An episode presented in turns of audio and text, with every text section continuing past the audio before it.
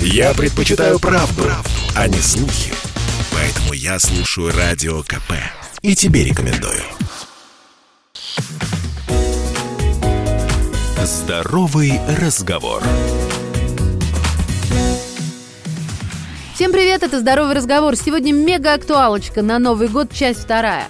Как распознать алкогольную подделку, если уже открыли бутылку? Ну да, есть некоторые признаки, по которым можно определить некачественный алкоголь, но если у вас нет опыта в дегустации, риск ошибки очень велик. Поддельный алкоголь можно определить визуально. Крепкие напитки обязаны быть однородными. Если жидкость в бутылке расслаивается, это должно насторожить. Что касается потеков на стенках бокала, такое встречается у вин, коньяков и вообще не имеет отношения к качеству напитка. Не указывает на подделку и цвет вина, он зависит от сортов винограда и технологии производства. По запаху. Определить контрафактное вино по запаху очень сложно, если вы не дегустатор. По вкусу обычному потребителю без того же дегустационного опыта будет действительно тоже сложно отличить подделку от оригинала. Ну, например, если в коньяк добавить чуть больше карамельного колера, это карамель, ее разрешено добавлять в коньяк и виски в определенных количествах, то это улучшит не только цвет, но и вкус.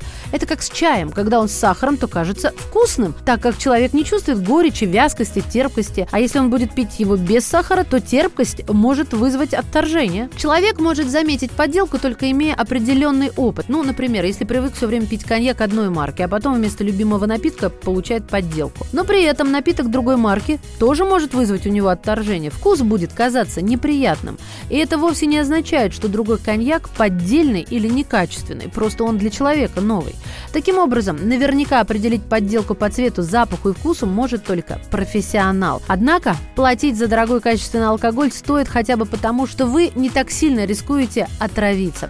Для создания поддельных напитков используют этиловый спирт низкого качества с высоким содержанием сивушных масел и альдегидов, который наградит вас головной болью и диким похмельем. Но даже это не самое страшное. Гораздо хуже, если в напитке присутствует высокое содержание метилового спирта. Чем же он так опасен? Метиловый спирт – это токсичное вещество, при отравлении которым можно частично или полностью потерять зрение из-за необратимой атрофии зрительного нерва, заработать пневмонию, острую печеночную или почечную недостаточность.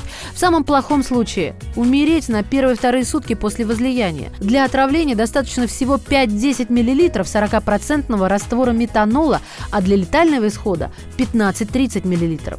Несмотря на заявление в интернете, отличить метиловый спирт от этилового в домашних условиях практически невозможно. Так часто можно услышать, что при поджигании напитка с метанолом пламя будет иметь зеленый оттенок.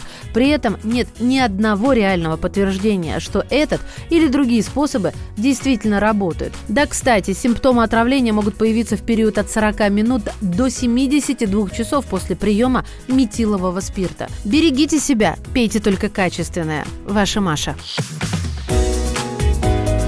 Здоровый разговор.